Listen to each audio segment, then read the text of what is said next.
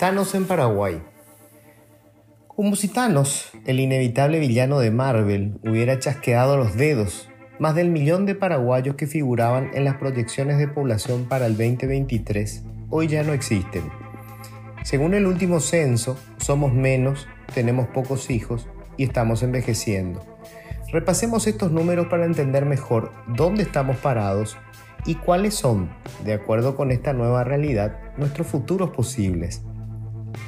Según explicaron los técnicos, la reducción dramática entre las estimaciones iniciales y lo que finalmente reveló el censo del año pasado es una consecuencia del registro fallido del año 2012, que no completó el porcentaje necesario de censados para determinar la población total. En consecuencia, debieron tomar los datos del censo anterior, del año 2000. Fue sobre esa base que se hicieron las proyecciones que incluía variables como cuántas mujeres alcanzarían la edad de procrear en las siguientes décadas y cuántos hijos podrían tener según la tasa de natalidad de entonces. De acuerdo con esos cálculos, hoy seríamos alrededor de 7.400.000 habitantes. El censo del año pasado detectó, sin embargo, que somos apenas 6.109.000. ¿Qué pasó? Para los demógrafos, varias cosas. La primera y más importante es que la tasa de natalidad cayó de manera dramática, mientras que para la segunda mitad del siglo pasado las mujeres tenían en promedio hasta 5 hijos, hoy ese promedio es de solo 2 y con tendencia a llegar a 1 en breve. Lo segundo es una fuga de potenciales madres. Entre la gente que ingresó al país y la que salió y jamás retornó, hay una diferencia negativa de casi medio millón de personas, con una mayoría notable de mujeres. En solo 20 años, más de 500.000 compatriotas emigraron. Y lo tercero, aunque con un impacto mucho menor, fue el incremento en la tasa de mortalidad que provocó la pandemia.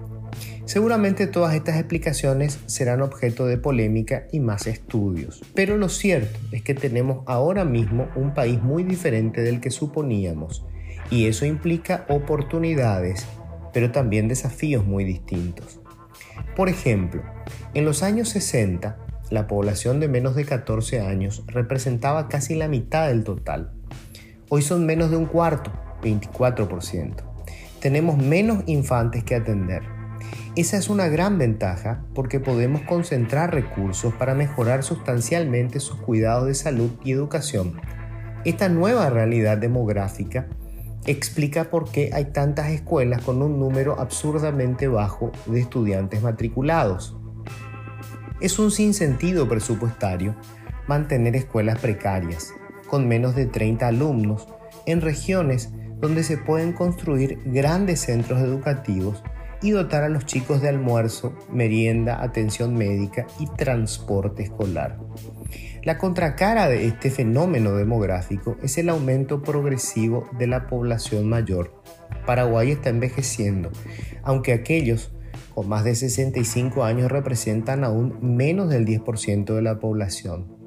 Ahora mismo, 6 de cada 10 paraguayos están en edad productiva, pero en dos décadas más, la mitad llegará a la tercera edad y solo uno, con suerte, se habrá cogido al beneficio de la jubilación. Es alarmante.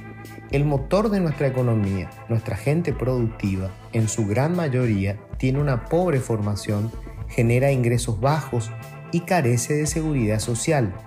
Lo que ahora vemos como el bono demográfico en unas décadas se convertirá en una pesadilla social con más personas adultas invadiendo los hospitales públicos y dependiendo de la caridad de sus familiares o de algún magro subsidio estatal.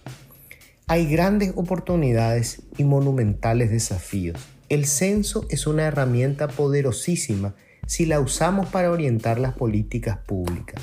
Si no, es apenas una radiografía que nos adelanta que vamos a estar peor.